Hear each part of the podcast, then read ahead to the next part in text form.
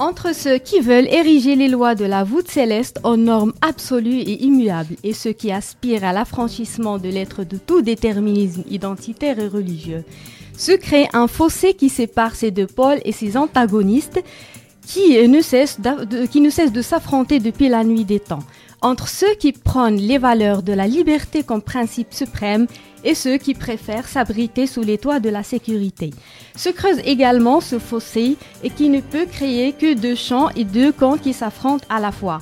Alors peut-on parler de la modernité comme nouveau paradigme social visant à libérer l'individu, de groupe et surtout de la foule avec qui il partage peu d'affinités, tout en sachant que cette modernité est à la fois combattue au niveau paradigmatique qu'au niveau syntagmatique, où la forme ne peut qu'épouser son sens où le syntagme de la modernité ici est aussi considéré comme un ennemi à anéantir, où le débat dépasse largement la sphère matérielle et concrète de la modernité, mais elle concerne également toutes les composantes de cette, de cette modernité. On parle également des libertés individuelles, où ici, nous ne pouvons pas nous échapper au conflit à la fois au niveau de signifiant et de signifié. Alors la modernité serait à la fois un regard frais sur une question très complexe, mais c'est aussi un retard salutaire pour d'autres. Afin de répondre à cette problématique, nous avons le plaisir d'accueillir un écrivain, essayiste, qui ne se considère nullement comme un spécialiste, mais qui a envie d'apporter sa propre contribution personnelle basée sur ses recherches et ses expériences. Il s'agit bien d'un ingénieur de formation. C'est Adil Boutda. Bonjour Adil. Bonjour et merci pour votre invitation. Je vous remercie également. Tout d'abord, j'aimerais bien préciser que votre livre, ce, n'est pas un plaidoyer pour la liberté, pour la, la modernité, comme vous l'avez déjà expliqué. Est-ce que vous pouvez euh, nous dire de quoi il s'agit exactement? Oui, euh, mon essai, dans mon essai, j'essaie d'expliquer les raisons objectives, aussi bien économiques que culturelles et politiques, euh, du, de, la, de notre non-modernité. Quand je dis notre non-modernité, je parle du monde arabo-musulman. Donc euh, euh, voilà, l'objet de, mon étude, c'est le monde arabo-musulman et pas seulement le Maroc, bien sûr. Et, voilà, et mon approche est... j'ai la prétention d'avoir une approche systémique, d'essayer de, traiter toutes les causes possibles économique, politique et, culturelle. D'accord, nous allons revenir à ces, à ces éléments-là afin de les détailler euh, en détail. Euh, j'ai le plaisir d'accueillir aussi Rachid Achachi. Bonjour Rachid. Bonjour. Bah, euh, Pouvez-vous nous dire, pour vous, donc c'est la modernité, c'est plutôt un, un, retard salutaire? En fait, pas la, pas la modernité en elle-même, mais notre situation de non moderne et de moderniser, entre guillemets, euh, implique un retard par rapport à la modernité. Parce que je pars du concept que l'homme ne peut être moderne qu'un occidental. Euh, on aura le temps d'entrer dans le détail et que pour tout le reste de la planète, on ne peut être que des modernisés, c'est-à-dire des gens qui courent derrière la modernité en cherchant à rattraper le retard. Parce que la modernité, c'est toujours l'avant-garde, la dernière rupture, la rupture la plus récente. Et elle est portée par une structure mentale qui ne peut pas être la nôtre, pour des raisons anthropologiques extrêmement profondes, et qui est propre à un imaginaire occidental et donc, de ce fait, oui, nous avons un retard salutaire par rapport à la modernité. D'accord, mais quand on est modernisé, on adopte quand même cette modernité. Donc, mais on ne peut pas parler des libertés individuelles au sein de la modernité. Donc, euh, votre démarche, elle s'inscrit euh, contre, contre, euh, contre toute proposition moderne. Alors, quand on est modernisé, on n'est pas moderne. On ne prend pas la modernité, mais on prend des artefacts de la modernité c'est-à-dire un ensemble d'idées, de constructions, d'émanations de la modernité que l'on récupère et qu'on s'approprie à notre, à notre manière. Mais on ne s'approprie pas la modernité, car la modernité n'est pas un objet, ce n'est pas une structure figée, mais c'est un mouvement permanent de rupture et de déconstruction. Donc de ce fait, la modernisation, j'avais déjà eu l'occasion d'expliquer qu'il y a deux types de modernisation. Il y a la modernisation passive et la modernisation active, ou défensive et offensive. La modernisation active, celle qu'a fait le Japon durant l'ère Meiji ou la Russie durant le tsar Pierre le Grand, c'est une modernisation où on comprend très bien que la modernité implique un défaçage en termes technologiques et militaires vis-à-vis de nous, non modernes, et que si on reste à la traîne, on finira par être envahi par le monde moderne. Et donc, il faut moderniser.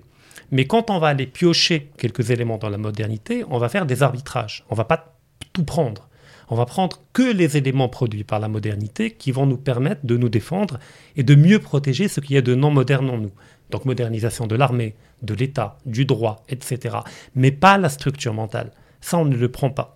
Par contre, la modernisation passive, celle que connaît le Maroc et d'autres pays arabes et d'autres, c'est on n'a rien demandé à personne, c'est la modernité qui est venue par une forme de viol historique, se greffer par la colonisation par différents moyens et nous imposer un certain nombre de structures qu'on n'a pas choisies. Et ça donne un rapport non apaisé à la modernité parce qu'on ne la voit pas comme un réservoir où on peut piocher des éléments qui pourraient nous être utiles, mais on la voit comme une violence avec laquelle il faut composer et qu'on ne peut pas rejeter parce qu'elle est trop puissante, mais qu'on ne peut pas intérioriser parce qu'elle n'est pas nous. Et ça donne la situation du Maroc et de plusieurs pays musulmans. Oui, mais euh, on constate également que nous, sommes, que nous sommes prêts à accepter la modernité par rapport à tout ce qui est technologique, économique et tout. Mais quand ça concerne les valeurs et les droits et les libertés, là, on devient un peu incohérent. Mais là encore, quand on prend la technologie, on ne prend pas la modernité. On prend ce que produit la modernité on prend les artefacts de la modernité. Cette modernité peut aussi produire des valeurs, donc soit on prend Alors tout oui, le paquet, là où on prend rien. Ah bah non, d'où le fait que j'ai parlé de modernisation active, qu'on peut euh, faire des arbitrages. On n'est pas obligé de, de, prendre euh, tout ce que produit la modernité dans sa totalité. De toute manière, ça ne sert à rien. Parce qu'à chaque fois qu'on prend ce que produit la modernité, la modernité n'est déjà plus là. Elle est déjà allée plus loin. Et donc, ça devient réactionnaire ou conservateur. Je, je rappelle que les gens qui défendent euh, les années 60 ou 70, à l'époque des années 60, l'époque était moderne, c'était la modernité de l'époque. Or, entre 1960 et aujourd'hui, la modernité est allée beaucoup plus loin.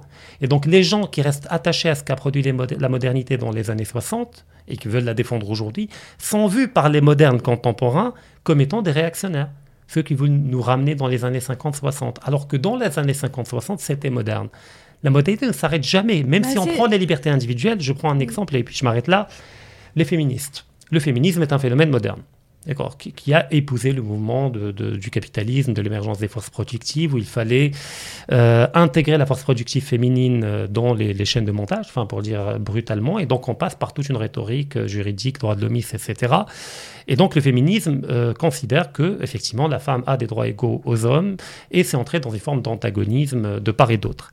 Mais aujourd'hui, le féminisme n'est plus moderne. Il est vu par certains comme étant même réactionnaire notamment la question des théories du genre, les LGBT, le mouvement woke, etc. Les mouvements woke, qui sont l'avant-garde de la modernité, disent aux féministes, vous étiez à une époque la modernité, mais aujourd'hui vous l'êtes plus, parce que déjà quand vous dites nous défendons les femmes, comment savez-vous que ces individus se définissent comme femmes? Donc déjà vous les enfermez dans le corps biologique. Or pour nous, gens défenseurs du mouvement woke moderne, avant-garde de la modernité, le pôle biologique ne détermine rien, c'est le ressenti celle-là que vous prenez pour une femme et que vous défendez en tant que femme, peut-être qu'elle se sent homme. Et donc voilà que les féministes sont déclassées et ne sont plus modernes mais réactionnaires. Et demain, c'est toujours la surenchère. Demain, il y aura un mouvement encore plus radical que le woke qui ira encore plus loin et qui déclassera les défenseurs actuels des idées du, du mouvement woke. Ça n'a pas de fin. D'où le fait qu'on ne peut pas bâtir un projet civilisationnel sur un paradigme qui est dans un glissement permanent, dans un schéma de rupture permanente. D'où le fait que Nietzsche avait tout vu en annonçant que la phase terminale, c'est de nihilisme. Non, mais je voudrais aussi euh, réagir à ce que vient de dire Rachid. Bah, il est évident que je suis absolument pas d'accord avec ce qu'il dit, hein, parce que lui, il présente la modernité comme un mouvement perpétuel, un mouvement de, changement et d'un dynamisme qui, d'une roue sans fin.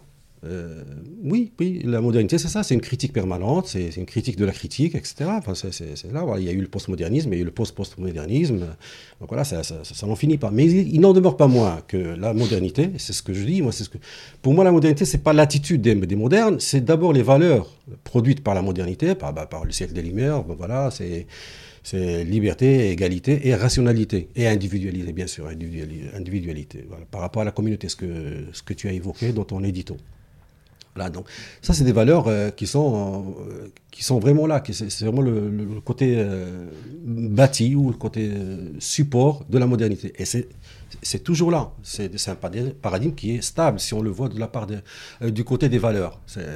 Nous sommes toujours au, 21e siècle. Les, communautés modernes, enfin les sociétés modernes, sont toujours des sociétés qui prônent la liberté des gens, des, individus, qui prônent la légalité entre les, citoyens, et surtout, surtout, qui, qui, ne jurent que par la rationalité. Voilà, la, raison est toujours maîtresse à bord. Donc, il y a bien des choses qui sont là, qui sont euh, fixes, et qui, qui, qui, sont critiquées, bien sûr. La raison a été critiquée, elle a été remise en cause par l'inconscient, par beaucoup d'autres choses, par le côté social, euh, l'environnement social, etc. Mais euh, il n'y a pas de remise en cause euh, structurelle de ces valeurs. La raison est toujours là, la liberté est toujours là et défendue, et, la raison, voilà. Donc, euh, pour moi, la modernité, c'est le paradigme actuel où nous sommes, et même les gens qui critiquent la modernité, ils la critiquent dans le cadre de la modernité. C'est aussi simple que cela. Voilà. Donc euh, ça, c'est la, première chose. Première euh, réplique, si vous voulez, à ce que, ce que vient de, dire Rachid. Et la deuxième, il a, il a cité l'exemple du Japon et, et, de la Russie pour dire que voilà, il y a des sociétés qui peuvent piocher dans, la, boîte à outils de modernité euh, bon, c'est ce qu'un petit peu ce qu'Abdel Aroui il a, parlé de technophiles. Euh, c'est les gens qui, qui, prennent le fait de, prendre des, éléments de, la modernité et laisser les autres, laisser les principes euh, fondateurs et tout. je ne suis pas d'accord avec ça. Mais pour moi, la modernité, c'est un tout. où on prend tout le package ou on le laisse de côté. Voilà, donc c'est les deux réponses à ce que vient de dire Serachit. Donc pour vous, donc il s'agit d'une sorte d'incohérence donc au sein de la société parce qu'on remarque que il y a certains éléments de la modernité. Oui, à ce niveau-là, je, rejoins, je rejoins Rachid. Hein. Il, y a, un modernisme, bien sûr, il est là, et même dans les institutions. il y a un modernisme social, un modernisme institutionnel, même. Enfin, bon, euh, c'est clair, quoi. Mais la modernité en, tant, en, tant que valeur, on ne l'a pas encore adoptée. Euh, voilà, donc on est encore, on, privilégie les, textes sacrés dans tout ce qui est, euh, dans tout ce qui est législation, surtout législation de, des familles, etc., enfin, comme vous le savez. Et, ça, ça, ça me pose problème personnellement en tant que moderne. Et euh, pour vous, donc, il s'agit de quelles raisons? Les raisons qui, qui nous. Euh, qui, ben parce qu'on n'est pas moderne. constituent un barrage à cette modernité. Parce qu'on ne veut pas euh, sauter le pas, comme on dit, on ne veut pas devenir moderne. Bon, pour expliquer ça, moi j'ai écrit un essai sur ça pour, dire, pour expliquer les raisons objectives qui, qui nous empêchent d'être modernes. Mais voilà, mais la situation, c'est la suivante. Nous, nous sommes encore des sociétés pré-modernes, des sociétés traditionnelles. Alors, je vais rebondir. En termes de valeur, hein, en termes, je parle bien. Non, mais même en termes de valeur. Pour moi, déjà, déjà très moderniste, mais pas moderne. Déjà parler de valeur et de modernité, pour moi, ça relève de l'oxymore. Euh, pour une raison très simple, parce que je pense que Adil m'a rejoint dans le fait que la modernité, c'est toujours la critique, la déconstruction, et après la critique de cette même critique à l'infini. Et donc, de fait. Non, non, s'il vous plaît, euh, euh, la critique, mais pas la déconstruction. ah bon, la déconstruction ne fait pas partie de la modernité? Non, il y a une, vous allez parler de Derrida, déconstruction. Non, non, non, je ne parle pas du courant philosophique, de la French Theory ou de Derrida. Moi, je parle du, mouvement historique de la modernité tel qu'il s'est déployé dans le monde occidental et qui s'est fait par la déconstruction de tous les corps collectifs et les ah appartenances collectives. De la tradition, je suis d'accord. Voilà, donc elle déconstruit la tradition. Elle a déconstruit la tradition, on est bien d'accord. Alors, mais elle, est, même, elle est même, euh, si vous prenez Mohamed Sabila, c'est un philosophe marocain, voilà, c'est la, définition principale de la modernité, c'est vraiment qu'elle est, qu'elle est contre la, la, tradition. On est bien d'accord. Mais le problème, c'est qu'elle s'arrête pas là. C'est qu'après avoir liquidé la tradition dans le contexte occidental, comme c'est dans sa nature d'être dans un mouvement euh, de permanente déconstruction, elle est entrée dans. Est-ce qu'on peut, est-ce qu'on peut euh, interréagir euh, ou là Oui, mais juste je termine l'idée. Après, bien sûr, vous pouvez réagir. Donc, euh, comme c'est dans sa nature d'être un mouvement de déconstruction permanente, une forme de récentisme, où ce qui est récent est par nature bon parce qu'il est récent, et ce qui est ancien est par nature mauvais parce qu'il est archaïque, c'est dans l'étymologie même du mot. Je veux dire, modernité vient de modus, du latin modus, qui donne le mot mode, et que la mode, ce qui est à la mode et ce qui n'est plus à la mode, ce qui est démodé, n'est pas fondé sur des critères esthétiques, mais sur des critères de récentisme. C'est-à-dire c'est à la mode parce que c'est nouveau. Et ce qui est démodé peut-être est joli, mais c'est démodé parce que c'est ancien.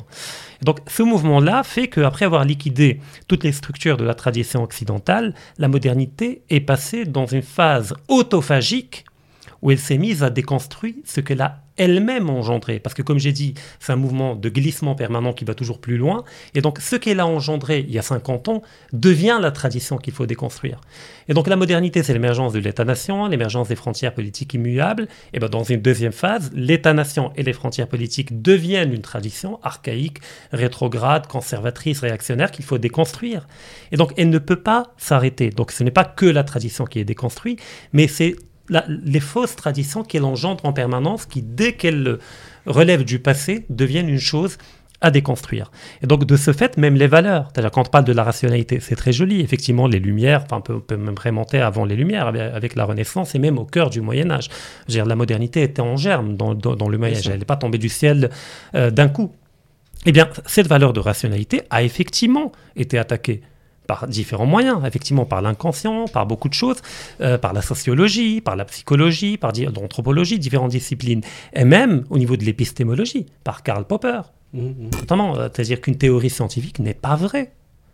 Alors que pendant quand même deux siècles et demi, la science disait le vrai. C'est la nouvelle religion qui décrétait le vrai par une forme d'empirisme, etc., par les mathématiques, etc. Ah bah, avec Popper, non. Une théorie scientifique, pour être scientifique, elle doit être fausse dans l'absolu. Le critère de, falsifiabilité.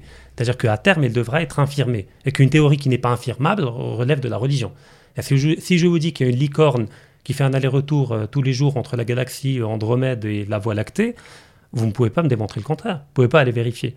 Donc ce n'est pas une théorie scientifique. Donc c'est une attaque frontale contre la rationalité. Quand on parle aujourd'hui au niveau sociétal du mouvement woke que j'évoquais tout à l'heure, etc., c'est un déni de la science. C'est-à-dire que le pôle biologique est totalement euh, évacué en tant que pôle déterminant hormonal, biologique, euh, électrique, électrochimique au niveau du cerveau. Tout cela est évacué au nom de quoi? Au nom de l'idéologie. C'est-à-dire que je suis libre de me définir selon mon ressenti. Donc si ça, c'est pas du charlatanisme, si ça, ce n'est pas une négation de l'approche scientifique, alors qu'est-ce que ça veut, qu'est-ce que ça veut dire? Donc j'aimerais bien entendre euh, votre réaction avant d'aller vers le deuxième volet que vous avez évoqué. D'abord, vous avez parlé de la critique de la raison, la critique de la science, de, Karl Popper, par exemple. Euh, à ce niveau-là, euh, il faut bien comprendre que ça, c'est un, vieux problème. Le problème, c'est entre la pensée et le réel la pensée le réel. La pensée ne peut jamais embrasser le réel. Le réel est toujours trop complexe par rapport à, des idées. Les idées sont. C'est comme si on veut apposer un schéma sur, sur une réalité bien, bien beaucoup plus subtile et beaucoup plus complexe. Ça, c'est un, problème éternel. Il date de, Platon. Hein, depuis, depuis la nuit des temps, les, philosophes essaient de résoudre ce problème d'adéquation entre les idées et le réel. Bon, maintenant, euh, moi, je. Euh, je récuse absolument ces idées d'autophagie et tout ça, c'est horrible pour moi. parce que c'est plus, plus la modernité qui s'affine. Moi, c'est comme ça que je vois ça. C'est pas une, modernité qui se mange elle-même, c'est une modernité qui, s'affine, qui, devient de plus en plus précise dans, ses conceptions. À mon avis, voilà, après les Lumières, après le siècle des Lumières, bien sûr, comme vous avez dit, vous avez parfaitement raison, la modernité, elle date du Xe siècle, le XIe siècle, c'est une démarche très, très, très lente. Euh, bon, il y a eu des, coups d'accélération au niveau de la Renaissance, bon, bref, tout, le monde connaît l'histoire. Mais ce que, j'aimerais dire, c'est, voilà, après les Lumières, euh, il y a eu les philosophes allemands, parce que la Prusse, c'est une, région qui était un peu en retard par rapport à, la modernité occidentale, donc ils ont essayé de rattraper le retard, ils ont essayé de, conceptualiser tout ça, ce qui est Emmanuel Kant, Hegel et compagnie. Donc il y a eu des excès, des excès dans la conception de la modernité je, dirais que ce sont des péchés de jeunesse, de tout ce qui est. Donc il y a des gens comme Hegel qui disent que tout ce qui est vrai est, rationnel, euh, ce qui est rationnel est vrai. Enfin bon, c'est ce genre de, c'est vraiment des excès dans, l'explication de tout ce qui est rationalité. Euh, donc il est normal qu'il y a des, philosophes qui sont venus à la fin du 19e et au début du 20e et même en milieu, qui, sont là, qui sont en train de redimensionner les choses. On dit voilà, la raison est importante, elle permet d'atteindre ou d'approcher la réalité, mais elle a ses limites.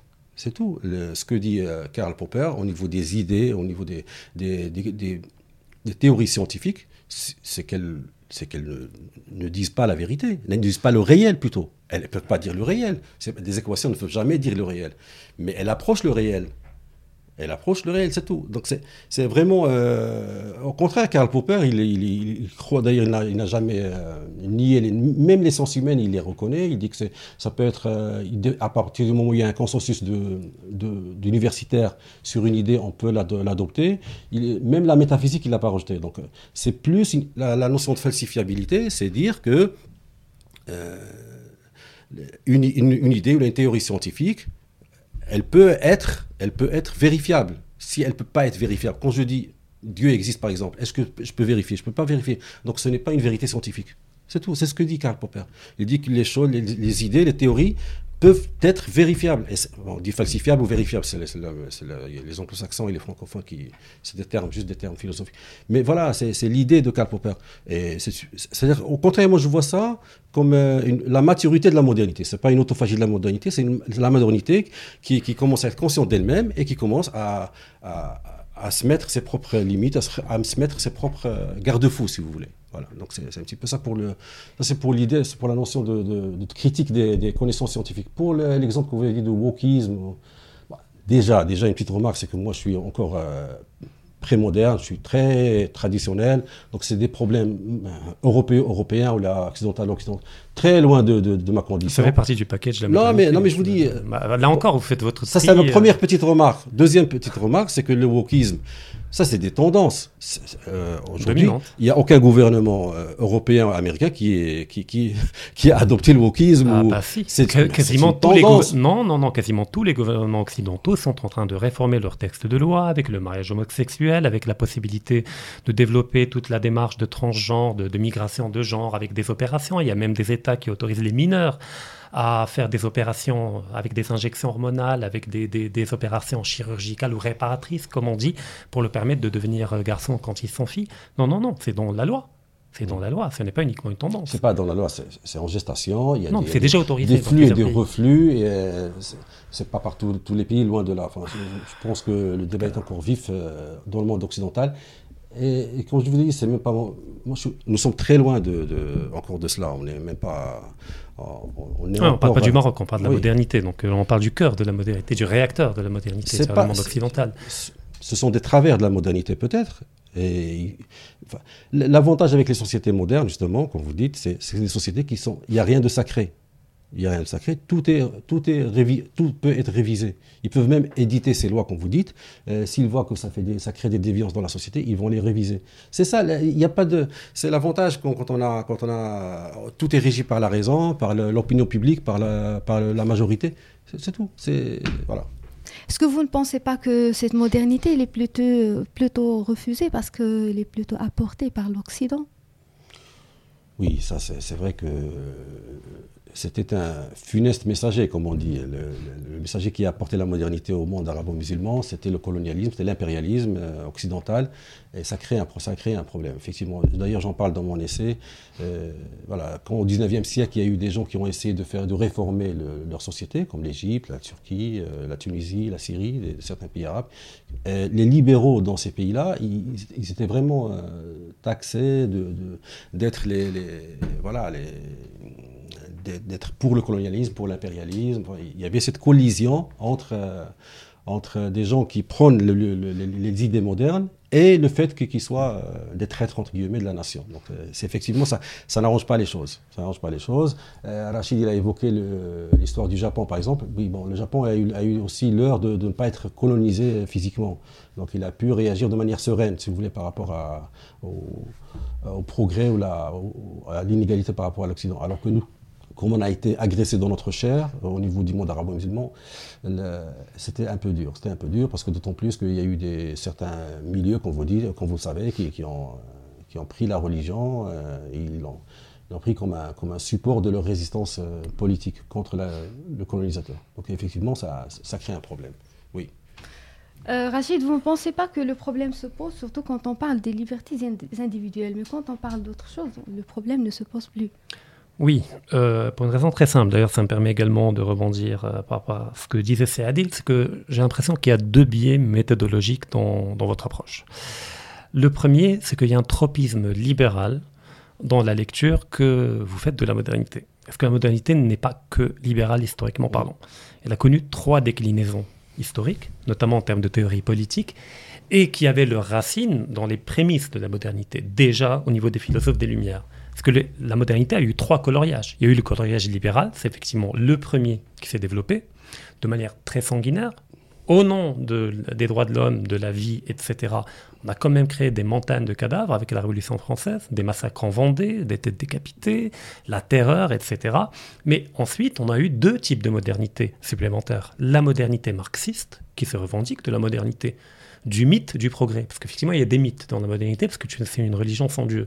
Donc le, communisme est progressiste. C'est-à-dire, il veut développer la société humaine, créer l'homme nouveau pour aboutir à un schéma paradisiaque où effectivement l'abolition de la propriété privée, de l'État, de la police, etc. Le il est très technophile, le communisme. On a vu les premiers aller dans l'espace. Je parle des bolcheviks, notamment l'Union soviétique. Et il y a eu le fascisme. Le fascisme se revendiquait également de la modernité. Mais c'est une manière de lire la modernité, parce que le dénominateur commun demeure le progrès. Et notamment la question du travail, parce que le fascisme, notamment italien, avant de, parler du nazisme, il vient de la gauche. Mussolini était membre du Parti socialiste. Et c'est en quittant le Parti socialiste qu'il a produit une idéologie de synthèse qui en même temps récupère l'idée nationale, qui est une idée moderne. Je rappelle que la nation, c'est moderne, parce que c'est une construction juridique et pas morale. Vous avez une carte nationale et ne me dit rien de votre moralité. Donc le violeur et la personne vertueuse ont tous les deux la même carte nationale, ils appartiennent à la même nation. Donc la nation n'est pas une structure morale, mais une structure juridique, contrairement au peuple, qui a une connotation euh, plus morale. D'où le fait qu'on dit Wulshab euh, en arabe, etc., euh, pour désigner quelqu'un de bien parce qu'il procède du peuple, parce que, etc. Et donc il récupère la dimension nationale à laquelle il ajoute la dimension du progrès tel que perçu par la gauche, c'est-à-dire le progrès par le travail, le travail est une vertu, le travail permet l'accomplissement, et le nazisme y ajoute la dimension raciale. Mais c'est toujours de la modernité, les trois. Il se trouve que le fascisme a échoué, en 1945, que le communisme a échoué en 1991, et qu'aujourd'hui, on a une proposition parmi trois qui a triomphé et qui est hégémonique, et qui empêche même les modernes de penser d'autres formes de modernité. Parce que pour eux, l'apothéose, l'acmé de la modernité, c'est les valeurs libérales. Individu, égalité, ce qui est un tropisme géographique. Je rappelle que la modernité anglo-saxonne, mais n'en a rien à faire du principe d'égalité. Ça, c'est un tropisme français, c'est-à-dire franco-français ou continentalo-français. L'égalité est une valeur anthropologique propre au bassin parisien, Emmanuel Todd l'explique très bien, portée par une famille traditionnelle de type nucléaire égalitaire pendant plusieurs siècles, qui a fini par euh, produire un imaginaire où l'égalité est centrale. Mais en Angleterre, aux États-Unis, l'égalité, euh, elle est optionnelle. Au contraire, l'égalité est vue comme étant, vous savez, si vous défendez l'égalité aux États-Unis, vous êtes perçu comme communiste. À tel point, il y a une allergie par rapport à l'égalité. Pour eux, c'est une forme de nivellement par le bas. Pour eux, c'est le mérite, c'est pas l'égalité. Donc c'est l'individualisme, oui, mais c'est par le mérite que vous devez atteindre une assurance. Quand Obama a voulu généraliser une assurance gratuite, il y avait même, parmi, parmi les gens qui s'étaient opposés, il y avait même des pauvres parce qu'ils partent de l'idée de la méritocratie, ce qu'effectivement les gens doivent mériter par le travail. Donc il y a le protestantisme qui vient s'ajouter là en tant que substrat religieux. Donc il y a différentes modernités. Donc dire la modernité se vend sur telle valeur et telle valeur et telle valeur, c'est une approche régionaliste de la modernité, mais ce n'est pas la modernité dans sa globalité, sa complexité. Par contre, le seul les deux seuls dénominateurs communs à toutes les formes de modernité, c'est l'idée du progrès, c'est-à-dire que ce qui est nouveau est fondamentalement meilleur que ce qui est ancien. Et euh, deuxièmement, le, changement euh, et euh, l'idée héraclitéenne qu'il n'y a de permanent que le changement. Et que donc toute la tentative modernité, de s'accrocher. Donc on ne peut pas échapper à la modernité, il est inévitable. Non, on ne peut pas échapper à la modernité en tant que tyrannie idéologique, mais on peut y résister. Mais, malheureusement, on peut, ne peut pas produire un logos alternatif tant que la modernité est hégémonique. Alors c'est en train de bouger, hein, ce qu'on voit avec en Ukraine, avec les blocs qui sont en train de se constituer, etc. Mais effectivement, elle est hégémonique. C'est-à-dire on est obligé de faire semblant d'être moderne, de composer, de faire des petites réformettes qui sont tout à fait superficielles. Je veux dire, vous grattez le Marocain le plus libéral, vous trouvez le, Marocain pré-moderne immédiatement, même parmi ceux qui défendent les libertés individuelles. Là encore, les libertés individuelles, c'est une lecture de la modernité, c'est la version libérale de la modernité, qui n'est pas la version fasciste, qui n'est pas la version marxiste, qui lit l'histoire pas à travers l'individu, mais à travers une lutte des classes. Donc la classe est un sujet, donc c'est pas l'individu qui est sujet, mais c'est la classe qui est un sujet. Donc il y a différentes manières de lire euh, la, modernité. Donc, mais cette modernité, elle participe également à la destruction des déterminismes, ce qui, ce qui est une bah, C'est faux, puisqu'elle est, elle admet elle-même aujourd'hui qu'elle est structurée par des déterminismes. Notamment, je parlais tout à l'heure de la, de la, psychanalyse, notamment, il n'y a pas que Freud, mais également Jung. Parce qu'au fait, tous les choix que l'on croit rationnels sont portés et produits par des archétypes, par un inconscient collectif, par un inconscient individuel. Est-ce que la sociologie n'est pas une négation euh, de, du libre arbitre. C'est de fait, en grande partie, la négation du libre arbitre en partant de l'idée que j'ai pas besoin de connaître le vécu de chacun et l'opinion de chacun. Il suffit de, voir des comportements de groupe, des mécanismes, des déterminismes, des rapports de force, une structure avec des valeurs interconnectées pour comprendre pourquoi les gens font ce qu'ils font. Donc c'est la négation même de l'individu en tant que sujet autonome, porteur de raison. Elle est où la raison? Mais on peut décortiquer n'importe quel comportement pour retrouver des, des, des, sous-bassements qui relèvent de l'inconscient, qui relèvent du biologique, qui relèvent... Est-ce que vous avez le libre arbitre par rapport à votre corps, par rapport à la faim, par rapport à la soif, par rapport à la maladie, par rapport... Et bah, pareil pour les traumatismes, pareil pour l'inconscient. Donc là, on est dans le mythe. Oui, effectivement, il a des mythes, la modernité. Et par rapport au sacré, je termine par rapport là-dessus. Alors, la, la, faille même, le talent d'Achille de la modernité, c'est qu'il n'a pas de sacré. C'est là le, problème même de la modernité, alors qu'elle se revendique du sacré, euh, contrairement à ce que dit Seadil, parce que quand on voit la Déclaration universelle des droits de l'homme, qui est quand même l'un des textes fondateurs de la modernité libérale, il y a une chose parmi, un droit parmi tous les droits qui est évoqué comme étant sacré. Vous me direz c'est le droit à la vie, non, c'est le droit à la propriété. la propriété est un droit sacré. Donc si là, c'est pas le capitalisme à l'état pur qui s'exprime à travers les droits, même la vie n'est pas considérée comme sacrée dans la... Je parle de 1792, euh, les, les, premières déclarations. C'est la propriété privée qui est considérée comme sacrée. Deuxièmement, c'est quoi le sacré? C'est ce au nom de quoi on est prêt à tuer, prêt à mourir. C'est ça le sacré. Et est-ce qu'aujourd'hui, quand les États-Unis bombardent des pays au nom des droits de l'homme, au nom de la démocratie Est-ce qu'elle n'érige pas la démocratie en idole ou en fétiche euh, qui relève du sacré parce qu'elle est prête à tuer pour ça, elle est prête à envoyer des soldats mourir euh, pour ça également? Donc, faut arrêter avec cette modernité qui, n'existe que sur le papier, qui est pure, qui est belle. Et puis, quand vous dites euh, la, démocratie, le monde occidental, c'est la rationalité, c'est une blague. Je veux dire, le monde occidental n'est pas démocratique. C'est un système oligarchique et républicain tout au plus. C'est-à-dire c'est des oligarchies qui passent par un schéma républicain en mobilisant de temps en temps le peuple pour voter, mais on sait très bien comment se fait l'ingénierie sociale. On sait très bien comment on peut manipuler l'opinion publique. On l'a vu déjà avec le Covid-19, on l'a vu avec d'autres, avec l'Ukraine aujourd'hui, comment on manipule l'opinion publique euh, pour la mobiliser dans telle direction ou telle direction. On voit comment on crée des candidats à partir de rien et comment on les surmédiatise et qu'on a des études sociologiques pour le coup qui démontrent qu'il y a des corrélations évidentes entre le temps de passage à la télé et le vote, euh, et le vote des gens. Elle est où la démocratie en Occident? Peut-être au niveau cantonal ou au niveau préfectural, mais dès qu'on monte au niveau gouvernemental, au niveau de l'exécutif et au niveau de ce qu'on appelle l'État profond, bah là, croyez-moi, c'est vraiment un schéma oligarchique de forme républicaine, oui, parce qu'il y a une rotation au sein même de l'oligarchie, mais c'est tout sauf démocratique. Oui, le monde occidental, le monde moderne est loin d'être parfait. Il y a beaucoup de travers. Ce, que vient de dire euh, bien sûr, euh, tout ce qu'il vient de dire, il n'y a pas de démocratie comme il dit, il y a de l'armée, tout ça. Bon, bref. Mais je, peux je voudrais revenir au, depuis le début, le problème avec Serrachid, c'est qu'il traite 36 000 sujets. chaque, phrase, il faut la détailler, il faut on, peut, on peut y rester toute la journée. La notion, quand, il, quand, quand vous dites que voilà, la modernité, dès le début, elle est dans les germes. Dans ces germes, il y a les, trois tendances. Tendance euh, marxiste, communiste, tendance libérale et, tendance fasciste. Euh, moi, je ne les mets pas toutes les, tous les trois euh, dès l'origine. Je, dirais plutôt que c'est une évolution. Au début, effectivement, elle était libérale, elle était portée par les bourgeois. Donc, il est clair que les bourgeois voulaient d'abord défendre leur, leurs prérequis, enfin leurs lois, euh, leurs intérêts, euh, dans la notion, comme, vous dit, comme, tu as rappelé, la notion de droit de propriété privée, il est clair.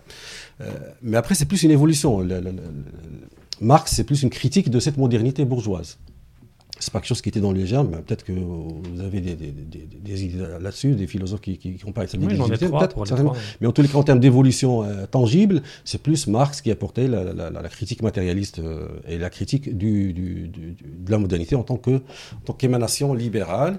Et pour prendre l'égalité, pour, pour, défendre l'égalité des, gens, il, il, a commencé à parler de communisme. Et donc c'est plus une critique de la modernité. Déjà une première critique au XVIIIe siècle à, à travers Marx. Deuxième chose, c'est ben, le fascisme que vous avez évoqué. Moi, pour, pour moi, le fascisme, c'est quoi? C'est un dictateur, c'est un caporal militaire qui, qui, qui, qui a d'abord voulu être dictateur. Enfin, bon, ce sont des aberrations hein. euh, en termes de développement de, société. C'est des déviances qui ont été corrigées d'ailleurs euh, par, par l'histoire. Voilà. Il y a eu des, malheureusement des guerres mondiales, des, beaucoup de morts, mais bon, ça, ça, appartient au passé. Ce genre de, donc c'est plus une déviance, c'est plus une... Euh, une malformation, je dirais, de, de, la modernité. C'est un jugement de valeur. On n'est pas dans la rationalité ah objective. Vous, pensez que le fascisme, c'est quelque chose qui. Mais je pense que, que la modernité. Je pense que la modernité. Il n'y a rien à respecter dans, le fascisme. Euh, non, non, c'est un, un, peu plus. Non, c'est un peu plus C'est des militaires qui ont pris le pouvoir. Non, non, non, non. Ça, c'est une caricature. Et je pense que les modernes doivent assumer ce qu'ils ont engendré. Et le fascisme fait partie de ce que la modernité a engendré. Non, non, non. Réduire le fascisme uniquement à un militaire qui avait de prendre pouvoir, c'est une négation totale de toute la sociologie italienne de l'époque, qui était porteuse de contradictions, car j'appelle l'Italie est un pays nouveau qui a à peine un siècle et demi, mmh. qui a été réunifié entre guillemets par la force, et qu'on a mis dans un même pays des États-cités euh, avec des niveaux de développement différents, avec des imaginaires différents, qui ne pouvaient pas faire société. Et entre un nord industrialisé et un sud et un centre euh, agraire, le seul moyen de dépasser ces contradictions, ça a été le fascisme. Le fascisme a été la porte d'entrée de l'Italie dans la modernité.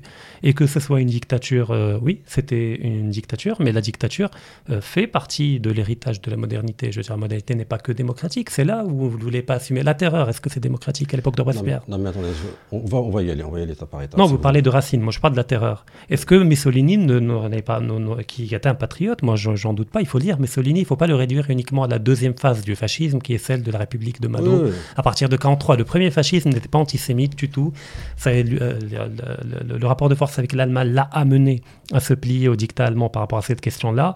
Je rappelle que sa maîtresse était juive, euh, qui l'a aidé même à écrire le premier manuel, euh, qui est le livre du, fascisme. Le fascisme était beaucoup plus complexe. J'aime pas les, j'aime pas les caricatures. Donc évitons d'entrer dans les caricatures en disant que c'est juste un caporal qui rêvait d'être dictateur. Non, non, pour moi le fascisme, c'est, enfin, pour moi, c'est horrible. C'est quelque chose qui a enfanté des guerres, euh, surtout le nazisme. Ah bon, le libéralisme n'a pas enfanté de guerre, la colonisation, les génocides dans l'Amérique du Nord, oui. les, millions de morts le fascisme, le fascisme, euh, c'est quoi? Vous venez de, dire les, éléments de réponse dans, votre, euh, ce qu'on venez de dire. C'est quand vous dites que c'était une histoire particulière de l'Italie. C'est une Italie qui a un, État nouveau, 1860. Enfin bon, Garibaldi et les deux autres, euh, Vico. Donc c'est vraiment une histoire très particulière d'un pays très particulier. Euh, c'est un pays qui était écartelé en cité-État, tout ce que tu viens de dire. Donc c'est vraiment une, et en plus, il y avait une certaine pauvreté du Sud. bon, tout cela, c'était un terreau pour, l'émergence du fascisme, qui, qui, est un régime, euh, totalitaire. Voilà. Donc, je crois qu'on ferme la parenthèse. Euh, ça, c'est en, termes, de, ce, qui, est modernité, libérale, pas libérale. Deuxième point que, tu as évoqué, euh, Sirachid, c'est la notion de l'égalité. Tu as dit qu'il n'y a pas d'égalité. Dans, les, pays anglo-saxons comme l'Angleterre, il n'y a pas de notion d'égalité. Euh, peut-être que toi, tu parles plus d'égalité politique. Moi, je parle déjà d'égalité entre êtres humains, égalité en termes, en termes de droits. L'égalité des genres, elle est là. En Angleterre et en Amérique, elle n'est pas, vous ne pouvez pas nier. Il y a une notion d'égalité entre les, hommes, et les femmes. Elle est, acquise en Angleterre. Deuxième chose, euh, il y a l'égalité entre les croyants et les non-croyants. Il y a une notion de nationalité. Euh, je crois qu'en début de semaine, en, Écosse, ils ont euh, élu un Premier ministre musulman dans un pays chrétien. Moi, je ne vois pas un, immigrant, un fils d'immigrant qui vient du, Congo et qui est chrétien, qui serait élu chef d'État au Maroc, ou là en Libye, ou là en Tunisie. Je crois qu'on est on n'a absolument pas cette tolérance parce qu'on est encore des pays traditionnels qui, qui, résonnent en termes de communauté euh, essentiellement religieuse et pas en termes de nation. Voilà, donc ça c'est pour répondre à la notion d'égalité, de, ce, que, ce, que, ce, que, tu viens de dire euh, maintenant. La troisième remarque, c'est, je crois que oui, voilà, tu, tu dis que voilà, l'essence de la modernité, tu, as défini l'essence de la modernité par la notion de progrès, progrès continuel et tout. Cette notion de progrès, comme tu le sais, ça fait partie de, ce qui est récit, méta-récit, euh, les mythes euh, qui ont accompagné le développement de, la modernité. Parce que ce qui s'est passé, effectivement, c'est qu'il n'y a pas... oui, oui, tu as raison, il n'y a pas de sacré dans, la modernité. Et ce qu'il y avait... On est venu, on a enlevé tout ce qui est traditionnel, tout ce qui est valeur euh, de, de l'ancien, valeur ancienne, tout ce qui est féodalisme, ce qui est révélé, tout texte sacré et compagnie, on les a mis de côté, on a dit voilà, on va être régi par, le, par tout, ce qui est, tout ce qui est séculier, tout ce qui est raison. Et juste après, on s'est rendu compte qu'on n'a plus de sacré, on n'a plus de piliers fondateurs de, de ces, sociétés-là. Et donc, dans la jeunesse de la modernité, comme je dis, dans, cet excès de jeunesse, on a commencé à, confectionner des mythes, des mythes fondateurs, comme euh, ce que tu as dit, euh, la notion de, de, mythe du progrès, euh, le mythe de, l'esprit avec un grand E, les, les philosophes. Ouais, Hegel, non, Hegel. Non, mais même Robespierre avait créé des idoles. il était la risée de tout le monde quand il l'a fait, mais il a même tenté de créer des idoles, l'idole de la liberté, de la vertu. Ouais. Euh, ils ont même créé leur calendrier révolutionnaire. Ils ont... Tout ça, pour moi, c'est des excès de jeunesse. C'est comme ça. L'histoire n'est pas linéaire, euh, c'est pas des choses théoriques, c'est du réel, c'est des confrontations entre êtres humains, entre communautés, antagonistes. Donc, euh, ça crée des, des, des, voilà, des, anomalies des fois, et c'est vite corrigé par le, par, le, long cheminement de l'histoire.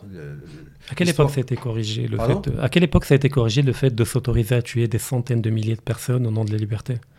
On l'a vu même récemment en Irak. On l'a vu. Non, c'est pas au nom de On l'a vu à l'époque de la terreur et on l'a vu récemment en Irak quand même et en Libye. Au nom de la liberté, on bombarde des gens, ce qu'on appelait des guerres humanitaires. On croit qu'on bombarde avec des fleurs et des boîtes de cancer, mais c'est des bombes napalm et des missiles téléguidés. Au nom de la liberté, au nom des droits des femmes en Afghanistan, c'est ça ce qui est invoqué. Moi, je dis pas que c'est vrai. C'est très bien mm. qu'ils ne le font pas pour ça. Mais ce qui est invoqué, comme... non, mais ce qui est invoqué comme symbole sacré, qui permet d'obtenir l'adhésion de l'opinion publique, c'est ces fétiches de la modernité. Mais on peut pas, on peut pas bâtir notre négociation sur les mensonges des États occidentaux. Ah bah, Ce sont des mensonges. Désolé, moi je parle de la modernité. On va analyser les mensonges. non, moi je parle de la modernité. étatique. Moi je parle de la modernité incarnée. Vous vous me parlez de la modernité sur le papier. Oui, oui. Tout à fait. Mais moi je parle de la modernité réelle.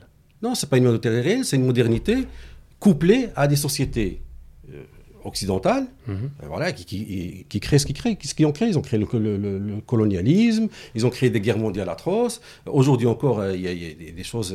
il y a toujours au des valeurs Il y, a un hégémonisme occidental, il est clair, c'est un hégémonisme grave. Et voilà, et ça, ça, c'est la conjonction de sociétés qui, qui, qui sont mus par l'intérêt euh, capitaliste, l'intérêt du lucre, de, de, l'argent tout simplement, des richesses, et par certaines valeurs. Donc il y a, pour l'instant, pour l'instant, les pays occidentaux euh, n'arrivent toujours pas à défendre les, libertés occidentales, enfin les, les, valeurs euh, modernes. c'est plus un paravent, mais ils défendent d'abord leurs intérêts, ils, défendent d'abord les intérêts de leurs multinationales. Là-dessus, on est, on est, on est d'accord. Moi, c'est moi ce que, moi, mon problème, c'est que je suis dans un pays où il n'y a pas encore d'égalité, il n'y a pas encore euh, de liberté, euh, de conscience, il n'y a pas encore de liberté politique. C'est tout. Donc je vis dans un archaïsme qui me dérange en tant que. Parce que vous croyez qu'aux États-Unis, c'est une société égalitaire Non, mais peuple, mais, non, mais parce qu'on plus avancé, je suis désolé. Non, mais avancer, euh, ça veut dire quoi? Non, mais désolé, alors qu'on se mette d'accord. Quand on parle d'égalité, c'est un concept qui est polymorphe. C'est-à-dire, on peut le voir du point de vue juridique, du point de vue économique, du point de vue politique, etc. Euh, l'égalité juridique, c'est souvent un paravent. C'est-à-dire, sur le papier, effectivement, tous les citoyens américains sont égaux, il n'y a aucun problème. Mais dans les faits, moi, je parle de l'incarnation du concept. Est-ce qu'il est incarné ou pas? Bah, Je suis désolé, moi, ce que je vois, les chiffres me disent, c'est qu'il y a 40 millions d'Américains qui vivent avec des food stamps, des bons C'est-à-dire pas de quoi bouffer. On leur donne des bons alimentaires.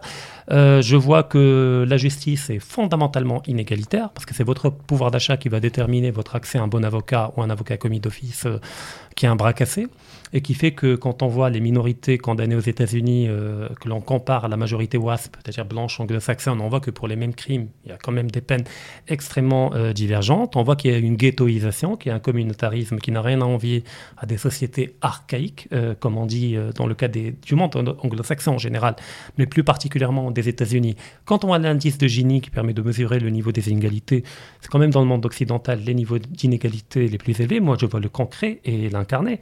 Euh, sans parler d'un individualisme forcené, de, gens surendettés par une machine capitaliste qui est moderne. Le capitalisme, c'est également de la modernité, peut-être même à l'état pur. Et le capitalisme, d'ailleurs, peut très bien se conjuguer avec la dictature il n'y a aucun problème. D'où le fait que pour moi, la modernité, c'est pas la démocratie uniquement. La Chine euh, est modernisée, pas moderne, euh, elle est capitaliste, un capitalisme d'État. Mais elle peut se conjuguer à une dictature, comme le Chili à l'époque de Pinochet, qui était soutenu par les démocraties libérales. Mmh. Était une dictature qui se revendiquait de la modernité. Très rapidement, tout à l'heure, c'est Adine m'a demandé les, philosophes qui étaient aux racines de cette pensée. pour, euh, le capitalisme, le capitalisme il, est, il, est, né au 19e siècle avec, avec la révolution industrielle. C'est ce que dit Max Weber. Ah, il a émergé, pas né. Euh, il, était en germe avant. le capitalisme, le concept de capitalisme, parce qu'il est, est, très bien expliqué par Max Weber. Oui, Max Weber, c'est une lecture parmi d'autres. Parce que ce qu'il explique, c'est notion de capitaliste. Oui. L'acteur du mm. capitalisme, il est là, il agrandit ses affaires euh, économiques pour les agrandir. C'est-à-dire qu'il expliquait que le capitalisme, commerce ou l'industrie dans, les siècles avant le 19e, les gens faisaient ça pour avoir de l'argent, pour avoir de la gloire, pour avoir... Mais il expliquait que, les capitaines du capitalisme, à partir du 19e et 20e, que c'est un, phénomène social complètement inédit de gens qui, agrandissent leurs affaires pour les agrandir. C'est vraiment un, fait social inédit dans l'histoire de, l'humanité. Il, a essayé de, l'expliquer, de l'analyser. Mais c'est juste pour vous dire que c'est quelque chose qui est venu a posteriori par rapport à, l'avènement principal de, la modernité, si on, si, on, prend le siècle des Lumières pour, pour, pour référence par rapport à l'évolution, à l'histoire de la modernité. Donc, moi, je crois que, je crois que, l'élément principal, c'est qu'il faut, il faut qu'on sache. Euh, la modernité, moi, je prends, je parle de la modernité. Il ne faut pas qu'on parle de, deux choses différentes. Je crois qu'on parle. Euh, toi, tu, comme tu as dit, tu parles de la modernité incarnée, de la modernité réelle, comment elle, comment elle, euh, elle se déroule euh, dans, les, dans les décennies, dans les siècles. moi, je m'accroche juste, juste au niveau des valeurs. Parce que moi, ce qui me dit, c'est juste, moi, je parle à partir de ma situation, comme je le dis. Moi, dans ma société marocaine, j'aimerais bien, dans, le monde arabo-musulman, j'aimerais bien qu'il y ait, y y ait des valeurs, des valeurs produites par la modernité. Bon, la rigueur, la, modernité, comment elle a évolué après, ça, on peut en discuter comme je. Il y a beaucoup de travail, beaucoup de, est, on est d'accord là-dessus, je crois. Mais les égalités, l'égalité générale, les libertés, et surtout la raison, la rationalité, pour moi, les trois valeurs, j'aimerais, qu'ils soient appliqués dans, dans, ma société. C'est aussi simple que cela. Moi, moi c'est tout. Si, on peut prendre des exemples, moi, ce qui me dérange, c'est euh, on a encore des inégalités entre hommes et femmes euh, dans mon pays. Euh, ma soeur va hériter la moitié de, ce que je vais hériter. un homme chez nous va encore, peut encore se marier avec quatre femmes et la femme ne va pas se marier avec quatre hommes. il y, a des inégalités du genre, il y, a, des égalités entre les croyants et les non-croyants, il y a impossibilité de, liberté de conscience. Euh, quelqu'un, est-ce que quelqu'un aujourd'hui, euh, on est en plein mois de Ramadan, euh, est-ce que quelqu'un peut aller manger en public Il peut pas manger. Alors que c'est un, droit élémentaire d'être humain. On parle de, manger, c'est pas quelque chose de, de, il va pas se mettre nu dans la rue, il va juste manger. Eh bien, il n'a pas le droit. C'est légalement interdit. Pourquoi? Parce que parce que l'État conforte les, idées religieuses, enfin les, lois religieuses entre guillemets. Non, mais là encore, je vois un certain nombre de contradictions. Mmh que je vois beaucoup chez les, libéraux, ceux qui défendent les valeurs libérales au Maroc. Ils attaquent. Il faut y aller contradiction par contradiction. Euh, je vais en parler d'une. Je vais parler, non, je vais parler d'une et je vous laisserai euh, rebondir. La première, c'est l'héritage. La plupart des gens qui défendent la modernité au Maroc disent Ah, l'héritage est inégalitaire, euh, le garçon touche deux fois la part de la fille, ce qui est une configuration parmi tant d'autres de l'héritage. c'est la question de la transmission directe, intergénérationnelle. Ils disent Il faut l'égalité. Pourquoi l'égalité?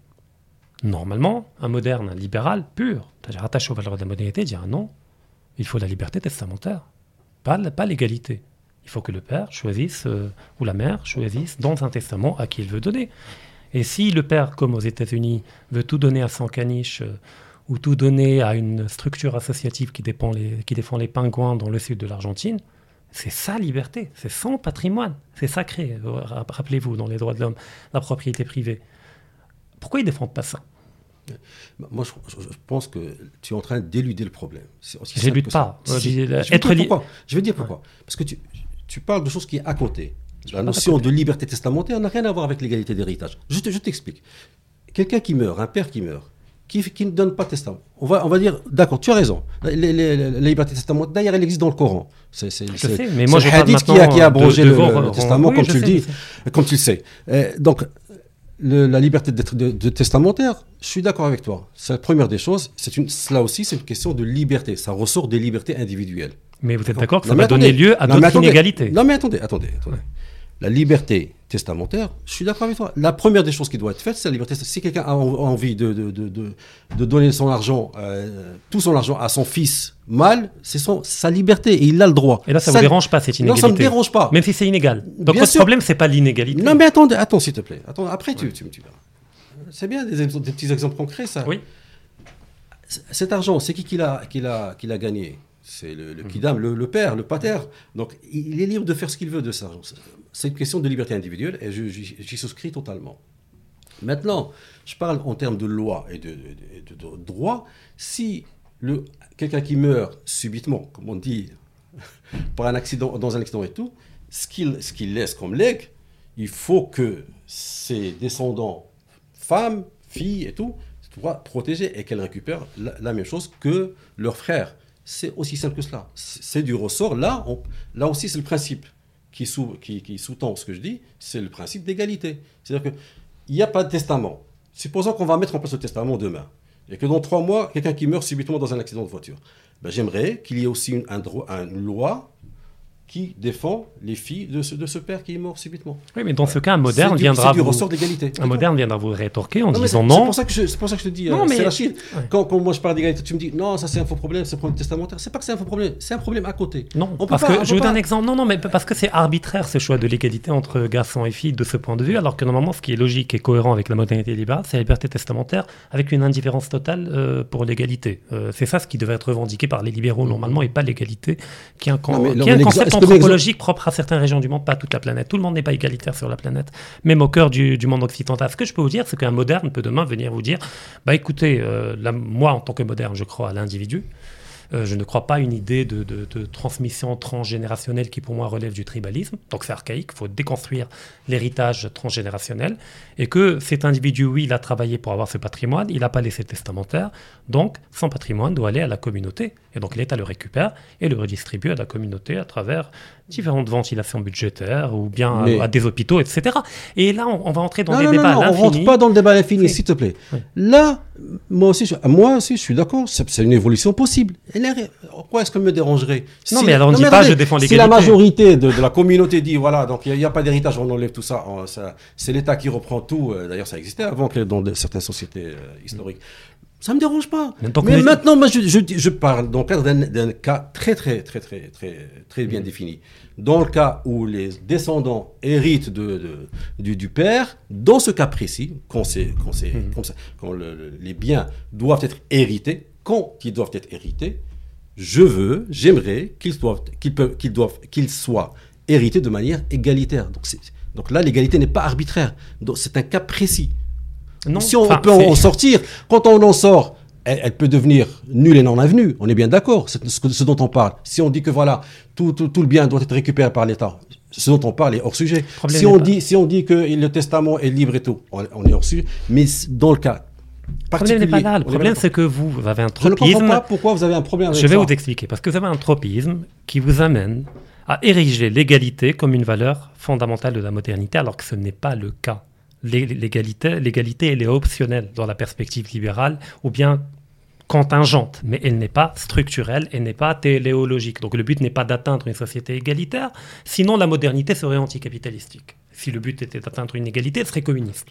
Donc là, vous, inconsciemment, vous vous revendiquez d'une déclinaison de la modernité qui est le communisme. Mais du point de vue du capitalisme libéral moderne, non, à aucun moment ne situe l'égalité patrimoniale ou de revenus ou un nivellement ou, l'abolition des classes n'est revendiqué comme étant une valeur. C'est plutôt l'indifférence à l'égalité, c'est plutôt la liberté qui l'emporte. Là encore, vous, tu prêtes à la modernité enfin, des, des, objectifs. je euh, constate. Non, tu, lui prêtes des, des objectifs. Euh, téléologique, je ne sais pas si on oui, bah, il en a comme le progrès. Une notion de progrès. Non, non, ah je suis désolé. Bah, la, la, modernité n'a rien à voir avec ces, ces, ces objectifs.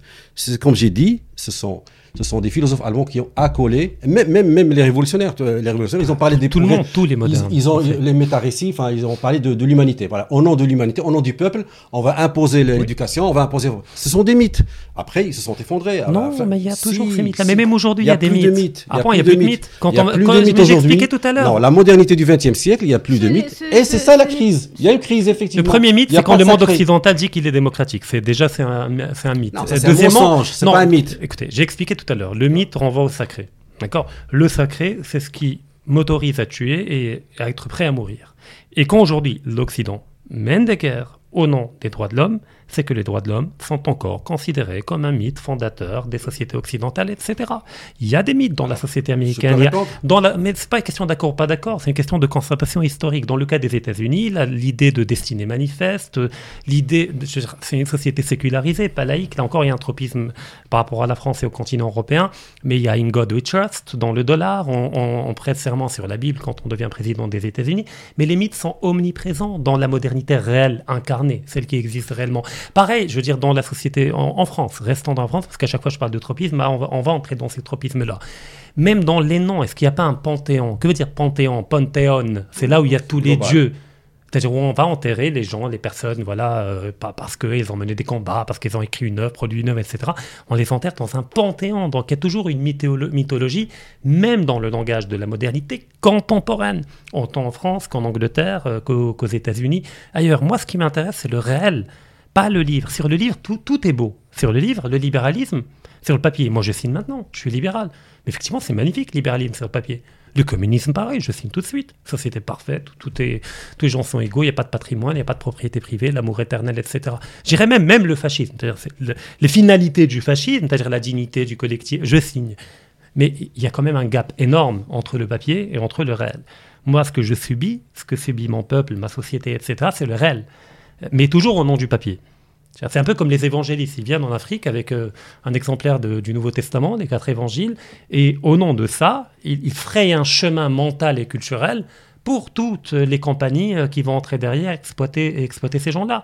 Au fait, on a droit à des évangélistes modernes qui euh, porte l'étendard de la modernité libérale, ah, elle est magnifique, belle, regardez, mais pour mieux permettre à un réel qui est totalement dégueulasse, qui n'a rien à voir avec le papier, de s'engouffrer dans la structure mentale de leur propre peuple, de leur propre société. Et depuis tout à l'heure, j'essaie de placer les trois noms dont j'ai parlé tout à l'heure, des philosophes des Lumières euh, qui ont été, entre guillemets, des sources d'inspiration. Parce que déjà, dans la modernité française libérale, on a eu Voltaire et Rousseau. Mhm. Parce que Voltaire, globalement, ça va être c'est le libéralisme anglais. Il était dans un schéma de mimétisme par rapport à ce qu'il faisait en Angleterre, qui était l'avant-garde du libéralisme, car je rappelle, le libéralisme est anglais, bien avant d'être français ou américain. Euh, donc c'est ce qui va donner le libéralisme oligarchique, parce qu'effectivement, quand on voit euh, ce que pense Voltaire, quand on lit sa correspondance, ses textes, etc., il dit même que c'est bien que les gens croient en Dieu, parce que c'est ce qui empêche le pauvre de venir me voler euh, mon foin. parce qu'il y a quand même un cynisme chez Voltaire, ce libéralisme cynique oligarchique. Rousseau, c'est autre chose. Rousseau, c'est vraiment le social. C'est également la dimension du collectif. Je rappelle que Rousseau était pour la peine de mort. Là, les gens ne, lisent pas Rousseau, mais quand on lit le contrat social, il défend la peine de mort. Il dit que quelqu'un qui tue un citoyen injustement, eh ben, en rampant le contrat social qui est établi, c'est qu'il déclare la guerre à toute la société et à l'État. Et donc, il doit être mis à mort. Alors, il dit de deux choses l'une soit l'État périt, soit c'est le criminel qui périt. Et il n'est pas tué en tant que citoyen, mais il est tué en tant qu'ennemi de l'État. C'est écrit comme ça, littéralement, dans le contrat social d'après Rousseau. Donc Rousseau, c'est plutôt le collectif, la dimension rurale, le social, euh, la solidarité, etc. Et d'ailleurs, les deux se détestaient fondamentalement, mmh. et que Voltaire a même essayé de faire tuer Rousseau, puisqu'il écrivait à la police suisse à l'époque qu'il était à Genève dans telle euh, chambre, dans telle, etc., pour le faire arrêter et, le faire tuer. Et donc on a le communisme qui va se revendiquer en partie de, de l'héritage de la pensée rousseauiste, et on a le libéralisme triomphant du côté de Voltaire. Et puis le marquis de Sade, si le marquis de Sade, c'est pas une forme de proto-fascisme théorique, c'est quoi La négation de l'individualité, la possibilité d'utiliser la violence physique pour atteindre un objectif qui est celui de l'objectif libidinal du désir chez le marquis de Sade? Quand on lit Sodome et Gomorre, c'est-à-dire la société idéale pour le marquis de Sade, c'est également euh, une manière de penser de la modernité à son époque libérée de tout sacré, libérée de toute entrave. Parce que le sacré, c'est avant tout le sacré du corps également. C'est pas la sacralité également uniquement dans le ciel. Donc moi, je m'intéresse à la modernité concrète incarnée. Et je suis désolé, je ne veux pas de ça pour mon peuple. Mais ça ne veut pas dire que ce qu'on a est génial. Moi, à aucun moment, depuis le début, je n'ai défendu ce qui se fait au Maroc. J'irai même plus loin. L'égalité dans l'héritage, je suis pour. Mais pas au nom de la modernité.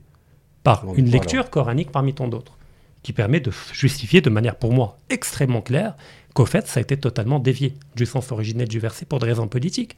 Bien sûr qu'on peut réviser tout ça, mais moi, c'est juste le point de départ, la tribune à partir de laquelle on va entamer, euh, le point de départ à partir de on va entamer cette révision. Pour moi, euh, effectivement, on peut produire notre contemporanéité, mais ce n'est pas notre modernité. Car on ne peut pas être moderne. C'est là où j'aimerais que les gens comprennent. Peut-être on doit juste changer le nom, mais on parle d'autre chose. Moderne, c'est un état d'esprit, c'est une structure mentale. C'est pas ce qu'elle produit. Ce que vous voyez là, l'Occident, vous baladez dans la rue, vous voyez des bâtiments, une constitution, c'est pas ça la modernité. La modernité, c'est une structure mentale. Ça, c'est les artefacts de la modernité, qui dans un siècle vont être vus comme archaïques et plus modernes. Modernité ne s'incarne pas dans les objets, mais elle est dans, dans une manière d'être, dans une structure mentale qui amène ceux qui sont modernes ah, toujours dans une solitude infinie, comme disait Jung, parce qu'ils sont toujours dans la rupture, de la rupture, de la rupture, rupture, rupture, rupture. C'est comme un navire qui chevauche des, des, vagues dans, dans, une logique de tempête et qui ne peut pas, la modernité ne peut pas s'arrêter.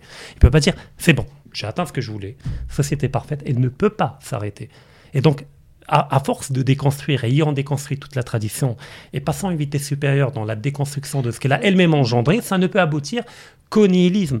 D'où le fait que la postmodernité dont on parle, moi je la qualifie de phase autophagique terminale de la modernité. Elle ne peut pas s'arrêter parce que nous ne sommes pas. Elle s'arrêtera quand elle se liquidera elle-même définitivement, quand elle s'évanouira dans le néant. Je pense que l'humain il, vise une certaine utopie, donc on n'est pas, on, va toujours aller. Ça c'est l'humain, mais c'est bien que vous parliez de l'humain parce qu'effectivement pour moi la modernité libérale elle est fondamentalement dans la négation de l'anthropologie et de la nature humaine. L'homme porte en lui le sacré. Le sacré n'est pas une option historique où des gens ont manipulé les peuples en inventant le sacré. Le sacré est constitutif de notre être. Pareil, l'individu. L'individu n'existe qu'à la marge, mais on est principalement traversé par plusieurs appartenances qui font de nous des parties d'êtres collectifs. Je rappelle que même des, des, éthologues comme Boris Cyrulnik et des neuropsychiatres ont travaillé sur la question en disant que quand je vais donner des conférences au Japon, Japonais ne comprennent pas le concept occidental d'individu. Disent pour eux, ça ne veut rien dire. On est traversé par notre environnement à différents degrés, on participe de cet environnement. D'ailleurs, il y a même des observations empiriques qui démontrent comment l'environnement peut façonner euh, même la biologie de l'individu. Ou par exemple, dans le cas du Tibet, d'ailleurs, l'exemple est évoqué par Boris Cyrulnik, euh, quand une femme tombe enceinte et qu'elle euh, porte le bébé dans les plateaux et qu'elle met au monde un bébé fille, et une autre qui va porter un enfant, mais dans les hauteurs, parce que quand il y a les, moussons et les, vents, etc., ils montent vers le haut pour se protéger. Et eh ben, ces deux femmes-là vont mettre au monde en même temps, l'une au niveau du plateau et une au niveau des montagnes, deux bébés-filles. Seulement celle qui est en bas va atteindre sa maturité, c'est-à-dire les, premières menstruations à l'âge de 12 ans, l'autre va les atteindre à l'âge de 20 ans. C'est-à-dire les premières menstruations. C'est-à-dire que pour les Asiatiques, l'individu, c'est un truc abstrait. C'est un peu comme pour nous le Dasein Heidegger on peut le traduire le maltraité, mais on ne peut pas comprendre parce que notre structure mentale, linguistique, etc., nous permet d'approcher ce concept-là qui est propre à un imaginaire euh, de, données, comme le Tao chez les taoïstes.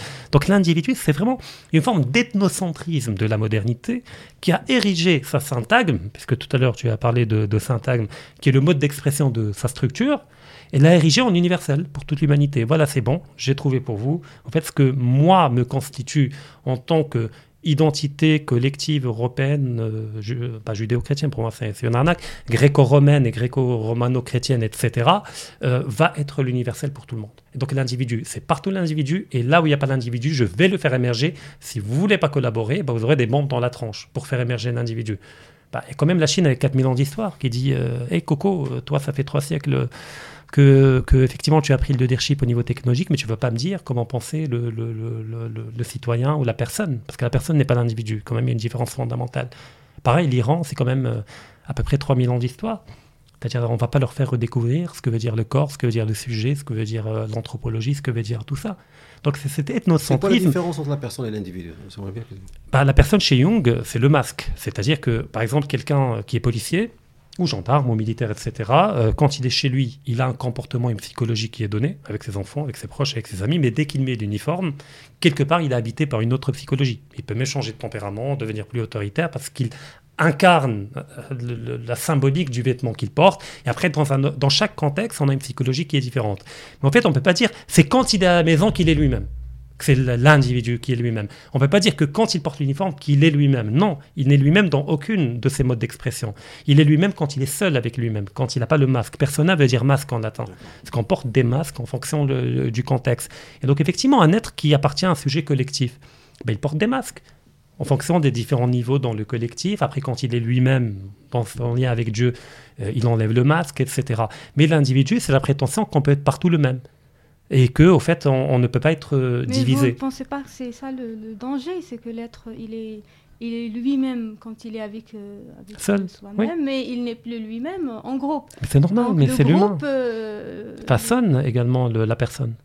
Oui, il contribue à structurer la personne. il s'agit d'une aliénation, il est aliéné par le groupe. Mais toute aliénation n'est pas bonne. N'êtes-vous pas aliéné par l'éducation de vos parents? Mais aliénation ne veut pas dire forcément domination, exploitation ou violence, etc. Mais on est de fait, bah, l'État, est-ce que l'État n'est pas une aliénation? Est-ce que l'État ne m'a pas dépossédé de ma capacité de violence? En m'interdisant de recourir à la violence pour me défendre ou pour euh, prendre un truc qui me plaît mais j'ai pas les moyens de l'acheter. Mais on est dans des schémas pluriels d'aliénation. Après, il faut distinguer entre aliénation et aliénation. Il y en a celles qui, qui ôtent à l'humain toute dignité, il y en a d'autres qui, au contraire, euh, cherchent à renforcer la dignité et à la protéger. J'aimerais, j'aimerais réagir par rapport à trois, trois éléments. Euh, la première chose, euh, c'est Rachid, tu as dit que voilà, le sacré est habité en nous. Euh, ça, c'est ce que tu c'est faux. Pour moi, pour moi le, sacré, c'est une supercherie intellectuelle. Il n'y a pas plus malhonnête que le concept de sacré. Je vais te l'expliquer. Enfin, c'est quoi le sacré? C'est qu'il y a des gens, avant c'était des, des, sorciers, des chamans, peut-être des prophètes, peu importe dans l'histoire de l'humanité qui disent voilà, telle chose est sacrée. Cet arbre est sacré, ce concept est sacré.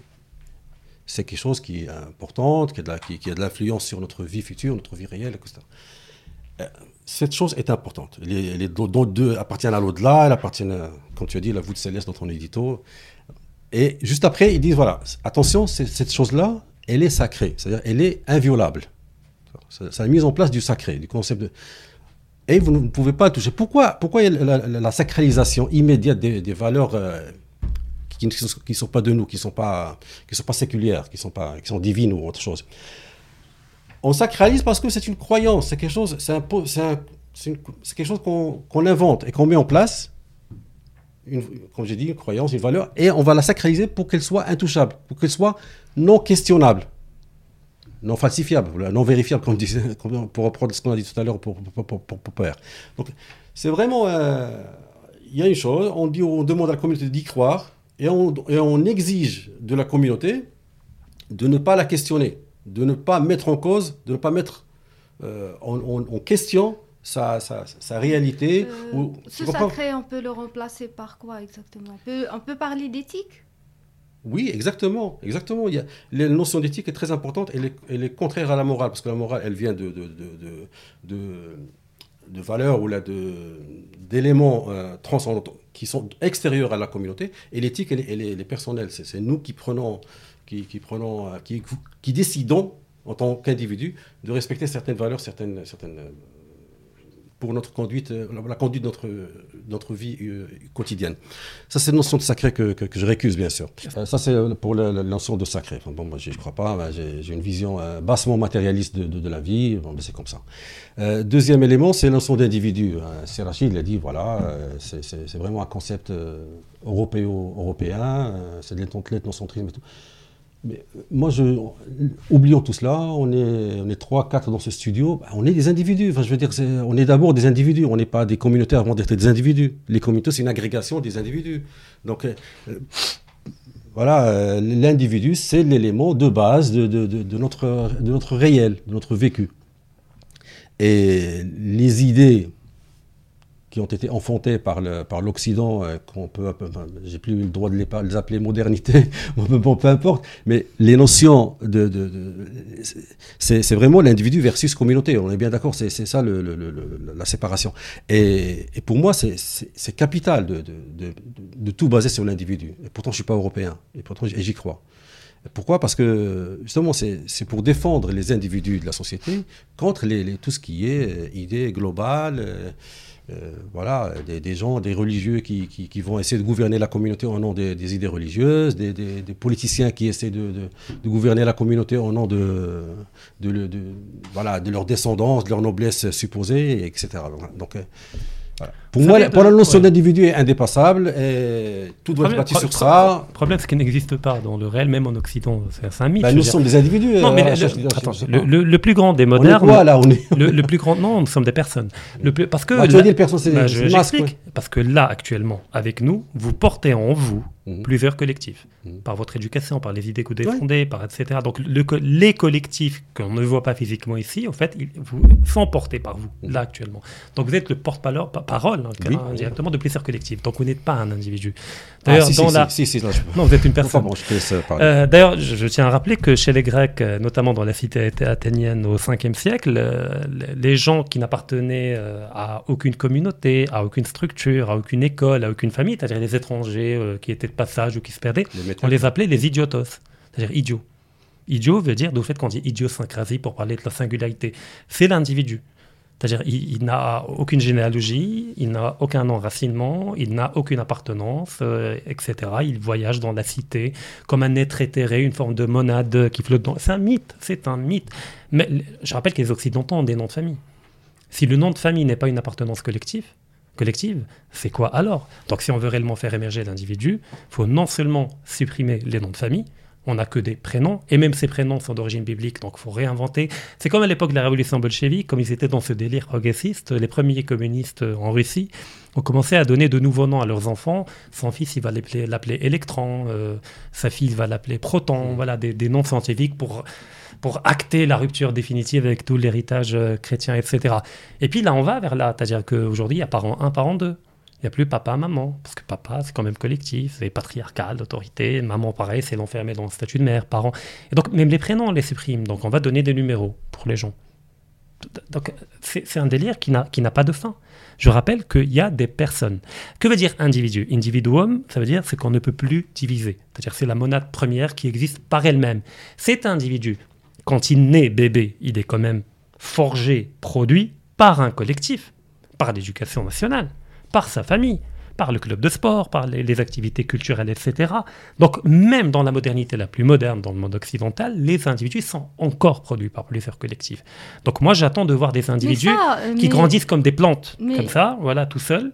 Là, je dirais oui, toi, tu es un individu. mais est-ce qu'on n'est pas dans, dans, un déterminisme qui va déterminer cet individu à, mais bien sûr qu'on est dans une pluralité de déterminisme. Mais c'est quoi le libre arbitre? Sinon la capacité à arbitrer entre différents déterminismes.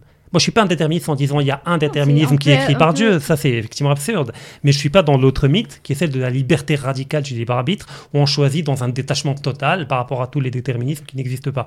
Non, il y a plein de déterminismes qui nous traversent, mais, on arbitre entre eux. Mais, mais pourquoi pas? Si l'individu lui-même a la capacité. Bah, si vous avez la capacité de vous autocréer et de décider dans quel pays vous allez apparaître, naître, avec quelle couleur de peau, avec quel code génétique. Je parle dans le cas où on a la, la possibilité. Mais vous arbitrez, vous ne faites jamais qu'arbitrer. On a par exemple la possibilité même, non pas de changer sa religion, autre chose, mais on peut même intervenir sur son propre corps. Donc si cela existe, pourquoi pas? Mais, mais, votre capacité à, intervenir sur votre corps, mais j'ai compris l'idée, mais c'est pas le problème, parce que c'est faux.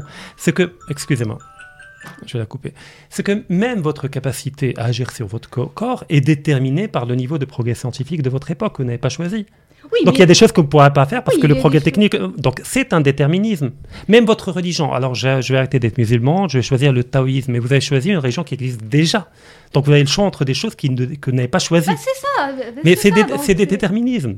La liberté radicale, c'est un mythe. C'est des, déterminismes choisis. Oui, mais ce que j'ai dit tout à l'heure, le libre arbitre, c'est la capacité à arbitrer entre différents déterminismes. Mais c'est pas une liberté radicale. Là, là, ça relève du divin, c'est-à-dire la capacité de, de, d'un détachement total de tout ce qui existe. Mais nous, on, on, surfe sur différents mais déterminismes. Est-ce que la modernité n'est pas dans ce sens? Non, elle est dans le mythe de la liberté radicale, mais dans les faits, on parlait tout à l'heure de Freud, de Jung, de la sociologie, qui sont venus démontrer que c'est un mythe. J'aimerais, enfin, euh, Rachid, il dit voilà, l'individu n'existe pas. Enfin, l'individu qui dit, dit individu dit raison subjective. En fait, c'est ça qu'on dit derrière l'individu. C'est quelqu'un qui est capable de raisonner, qui est capable de produire euh, des idées de, de lui-même. Euh, ce que tu dis, c'est qu'on est complètement conditionné par nos déterminismes sociaux, euh, psychologiques, inconscients, ça. On peut dribbler entre les déterminismes. Oui, ça, choisir, choisir entre les, déterminismes. Mais si on n'est que déterminisme, que, que, nous ne sommes que le produit de l'existant, de notre entourage, comment expliquer le progrès historique qu'il y a eu des ruptures, qu'il y a eu des changements? S'il y a eu des ruptures et des changements, c'est que certains moments de l'histoire, il y a des hommes ou des groupes d'hommes qui ont décidé de changer de cap. Mais à partir du cap existant. S'ils si changent de cap, c'est qu'il y a bien, c'est qu'ils ont un apport subjectif sur, sur leur, communauté. Si on n'est que conservateur, bah, on, on, va être encore euh, dans l'âge de pierre aujourd'hui. Donc il y a bien eu des sauts à chaque fois, et ces sauts sont portés par même si je ne crois pas, moi, au grand homme, le concept de grand homme qui change l'histoire, j'y crois pas. C'est plus des mouvements tectoniques de, de, voilà, on est société. Qui passent par les hommes. Mais c'est des nouveautés, c'est des gens qui émettent des idées neuves, et, et, ça germe, et ça, et ça change le cours de, l'histoire et le cours des sociétés. Donc il y a bien un apport de la raison humaine. On ne peut pas le nier. On ne peut pas nier l'apport euh, de la raison humaine. vraiment, euh, voilà. C'est ça a été acté depuis Descartes. Euh, voilà, je pense donc que je suis. Parce qu'avant, les gens n'avaient pas de raison. Si, si, si. Mais, mais, mais, Descartes a mis, a mis en, évidence cela. Il a expliqué voilà, on, va supposer que rien n'existe. Ben, la chose avec laquelle je peux, mon point de départ ne peut être contre que ma propre individualité, ma propre raison. Moi, mon, mon, mon idée, c'est ce que je, défends aussi dans mon, dans mon essai, c'est que les idées modernes et les idées traditionnelles ont toujours cohabité depuis. Euh, Bessiyin, on sait très bien qu'il y avait les Mu'tazila, il y avait, il y avait même Dahrin, il y avait Feraq Dahriya qui était matérialiste. Dahrin qui veut dire, à l'époque Abbasside, au Xe siècle. Donc, avant eux, chez, en Mésopotamie, enfin bon, bref, l'Égypte ancienne, il y a toujours eu le flux, euh, le mouvement traditionnel qui, qui, qui préfère euh, ce que tu as dit au début du LISO, voilà, qui, préfère euh, bâtir la société, bâtir le vivre ensemble sur euh, des valeurs transcendantales, tout ce qui est transcendant. Et il y a euh, toujours eu une tendance à côté qui va plutôt privilégier euh, l'individu, enfin l'être humain, hein, pour, ne pas dire pour, pour, c'est Rachid. Il non, pas, français, juste pour centralité. Moi, par exemple, par exemple, moi, quand je marche dans la rue, je vois pas des individus, je vois des personnes. Oui, qui non, sont habillés différemment, de masse. Sont... Mais, mais c'est des. Oui, mais moi, j'aimerais bien voir l'individu. Si vous pouvez me le montrer. Ben, moi aussi, je, je n'ai jamais. Sinon, vu... on serait des copier-coller si on ben, était tous ben, des individus. Ben, moi aussi, je n'ai jamais vu de communauté, je n'ai jamais vu de valeur communautaire. La communauté, enfin, je, je peux parle vous la de montrer. Personnes, par exemple, les personnes, je voulais voir, je vous vois tous les deux. Je peux vous la montrer. Mais juste pour, pour revenir à l'idée de, de, effectivement, comme j'ai dit, c'est vraiment les tendances, tendance traditionnelle et moderne, sont toujours, sont toujours en, en lutte. Et même toi, tu l'as, tu l'as évoqué une fois dans une vidéo que j'ai vue dernièrement, la notion de, il y avait, il y avait les anti-modernes euh, au siècle des Lumières, il y avait le, oh, la tendance moderne, Joseph la maîtrise et tout même ça. après, oui. Ouais. Donc, donc c'est c'est toujours un conflit entre les deux. C'est voilà, il y a des bah, la querelle des anciens contre les modernes. Exactement. Exactement. Bon, Mm. c'est c'est vraiment c'est c'est éternel que depuis depuis euh, depuis même pas avant les Grecs, mais au moins au niveau. et, et voilà, donc c'est- il y a des gens, je dirais plutôt que voilà, il y a des gens qui, qui vont plutôt euh, privilégier la, la- la prudence, la sécurité. euh, c'est plutôt les conservateurs. Euh, donc ils vont bâtir ça sur des choses sacrées, des choses inviolables, un- indépassables. Et il y, a, il y a des gens qui croient en l'avenir, qui croient en l'homme surtout, en ses capacités, qui, qui vont seront plus, qui, qui vont plus mettre l'homme au centre du monde, Voilà, qui vont l'homme à la s'attacher mesure du qui vont monde. s'attacher à un autre sacré Non, pour défendre leur vision du monde non, sur l'individu, la rationalité, la liberté, le- Non, comme j'ai dit, comme j'ai des, dit, des la- la fétiches et des totems. le, sa- le sacré, c'est un, montage intellectuel qui, Mais qui la modernité l'a fait. Non, non. Mais non. si. Écoutez, vous demandez à n'importe quel archéologue, jamais un archéologue n'a fouillé un site, peu importe l'époque, même le paléolithique, etc., sans y trouver une expression du sacré. Donc ce n'est pas une construction historique. Le mode d'expression du sacré est effectivement une construction historique qui peut être manipulée par le politique, etc. Mais le besoin de sacré, de quelque chose qui ne relève pas de ce monde, je veux dire, Jung l'explique magnifiquement. D'ailleurs, c'est ce qui empêche la masse. Le sacré est quelque chose qui me retient de ce monde matériel à quelque chose de supramondain et donc qui m'empêche de me fondre dans la masse. Quand je me fonds dans la masse, c'est que je trahis, j'ai trahi le Mais- sacré. Mais je, juste, je termine, c'est-à-dire, le sacré, c'est pas uniquement le chaman, etc. C'est le fait d'enterrer le corps. Dire, ça, Sauf on le trouve que- chez des sociétés archaïques. C'est la dignité d'un corps mort. Du point de vue moderne, c'est un tas de chair. Sauf que la modernité n'est pas contre le- la spiritualité. Non, non, elle est contre la spiritualité. Non, mais- Non, non, mais elle est radicalement quand elle peut la tolérer, quand On elle n'a pas les moyens de la liquider, mais elle est contre. Mais aujourd'hui, on parle de bouddhisme. Mais on n'est plus moderne de- aujourd'hui, mais parce que le monde occidental n'est pas moderne, il Mais- est post-moderne. mais- C'est ça ce que vous voulez dire. Mais Il le est post-moderne. Le monde Il y a le New occidental, il Age. adopte le New Age, le bouddhisme. Mais parce qu'il n'est plus moderne. Le monde occidental n'est plus moderne. La modernité, c'est un combat d'arrière-garde. Il s'inspire de, de tous ces éléments-là. Tous les gens qui défendent aujourd'hui la modernité occidentale sont pour moi des gens qui mènent, qui ont une garde de retard, comme on dit, qui mènent un combat d'arrière-garde. Ils, ils combattent pour quelque chose qui n'existe plus, même au cœur du monde occidental. Aujourd'hui, c'est la postmodernité. C'est effectivement ce que Michel Maffesoli qualifie d'alliance entre la technique et l'archaïque. C'est une forme d'archéotechnique. Effectivement, on va récupérer de manière totalement superficielle des éléments de tradition extrêmement ancienne et complexe. Donc un peu de yoga, un peu de, de ça, je vais enlacer un arbre, je vais jouer de la guitare dans des, des ruines anciennes, etc. Mais avec la technique. Et ça donne ce paradigme, ce qu'on appelle le New Age, qui est à la mode dans les romans, dans les, etc. La nouvelle religiosité totalement euh, fake, comme disent les, les, les anglo-saxons. Mais pourquoi elle est tolérée? Mais parce que le monde occidental n'est plus moderne. Il est postmoderne à tous les niveaux. Il est politiquement postmoderne. Il est sociétalement postmoderne. Et bientôt, même scientifiquement, on a vu avec le Covid, on a vu la, la- la société du spectacle. On a vu comment voilà, les scientifiques en blanche euh, ont, défendu, défendu le mensonge intégral. On l'a vu avec les vaccins. Avec, avec- avec- on va, pas rentrer, revenir sur ce dossier-là. Mais c'est fini. C'est un combat à la garde. Et même ceux comme Habermas ou d'autres qui disent euh, non, non, non, la modernité a dérivé. Au fait, il y a une bonne modernité, mais là, c'est pas la modernité. C'est Déviance, déviance. non, mais oui. c'est des, enfin, Habermas, etc., c'est des cocus de la modernité. C'est des gens qui croyaient que la modernité allait s'arrêter à un stade et que ça allait être bien, c'est-à-dire la rationalité va triompher, la volonté, le sujet individuel va émerger. Mais quand ils se sont rendus compte euh, qu'ils ont été dupés, qu'elle qu'elle pas pour projet de s'arrêter parce que c'est pas dans sa nature de s'arrêter, bah, c'est comme le cocu, voilà, qui découvre que sa femme ou son mari euh, l'a trompé et qu'il est, qu'il est, qu'il est allé plus loin. Il n'y a plus de modernité en Occident. Ça, il faut l'acter et l'intégrer. Il y a aujourd'hui des modernisés qui en même temps se modernisent par rapport à une modernité qui n'existe pas et qui se postmodernisent de manière superficielle. Et il y a un monde occidental qui devient de moins en moins moderne et de plus en plus postmoderne, c'est-à-dire qui se rapproche de plus en plus de la liquidité totale et du nihilisme euh, le plus total. C'est une question de temps. Et pour conclure, et je vais m'arrêter là pour l'échange d'aujourd'hui, pour moi, la question n'est même pas là. Est-ce qu'elle est bonne, est-ce qu'elle est mauvaise, etc. Pour moi, la question, elle est anthropologique. On ne peut pas être moderne, même si elle est bonne, même si je, je signe maintenant la modernité est géniale, etc. Mais c'est du point de vue du logo, c'est du mythos, c'est de l'imaginaire collectif et de, des archétypes qui nous structurent. On ne peut pas être moderne. On peut nous moderniser, mais ça va être de l'hypocrisie. Ça va être une modernisation de façade avec un revêtement, etc. Mais au fond de nous, la temporalité de la structure, parce que je suis un, profondément structuraliste, n'est pas la temporalité de la syntagme. La syntagme, c'est-à-dire des lois, le mode d'expression, l'état, les réformes, ça, vous pouvez les faire en une journée. Effectivement, ça peut être décrété. Mais la structure mentale, sa temporalité, elle change sur des milliers d'années, pas sur quelques années. Pourquoi j'ai dit qu'un occidental qui est capable d'être moderne? Parce que le monde occidental est porteur d'un imaginaire que l'on peut déduire même de leur mythologie première, autant grecque que, que romaine que d'autres, etc., où ils avaient déjà un soubassement proto-moderne déjà à l'époque des Grecs et même avant euh, les Grecs, euh, au niveau des Indo-Européens, etc., il y avait déjà un imaginaire prédisposé à engendrer plusieurs milliers d'années plus tard ce qu'on appelle aujourd'hui la, modernité. Seulement, il y a des cultures avec un autre régime de l'imaginaire. Il y a l'imaginaire diurne, comme l'explique Gilbert Durand, qui a donné la modernité et le capitalisme.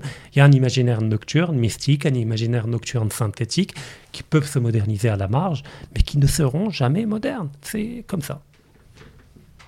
Euh, oui, j'ai arrêté. Je, vais plus rebondir. Première question à Adil. Est-ce que vous ne pensez pas que la modernité à l'occidental est une aliénation si on l'applique au monde arabe? Pourquoi ça serait une aliénation Je ne comprends pas, franchement. Est-ce qu'il s'agit d'une aliénation? C'est-à-dire si on adopte la modernité à l'occidental qui n'est pas la nôtre, est-ce qu'on va être euh, euh, incohérent?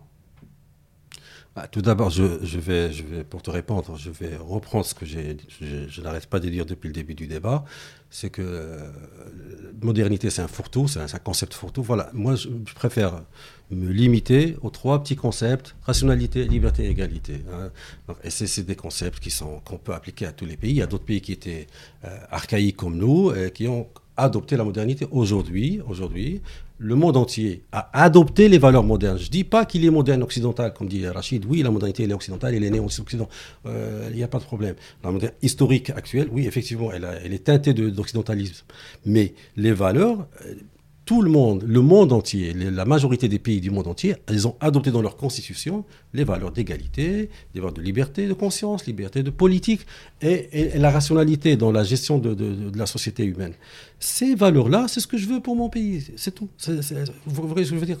Et voilà, c'est pour moi, je ne dis pas que c'est pas moi que pourquoi je n'aurais pas le droit à ce genre de, valeurs qui, permettent un vivre ensemble meilleur? D'accord pourquoi, pourquoi je vais me l'interdire? Parce que ça a été créé ailleurs, de, l'autre côté de la rive. Euh, euh, ça n'a même pas été créé au niveau de l'Occident. Euh, Toi-même, Rachid, tu l'as dit, c'est une évolution. Euh, voilà, la Grèce, tu, tu, tu, relis ça à la Grèce, ben, la Grèce, elle est plus orientale que occidentale. Hein, c'est plus l'Asie mineure. C'est plus l'Asie mineure que, l'Europe occidentale.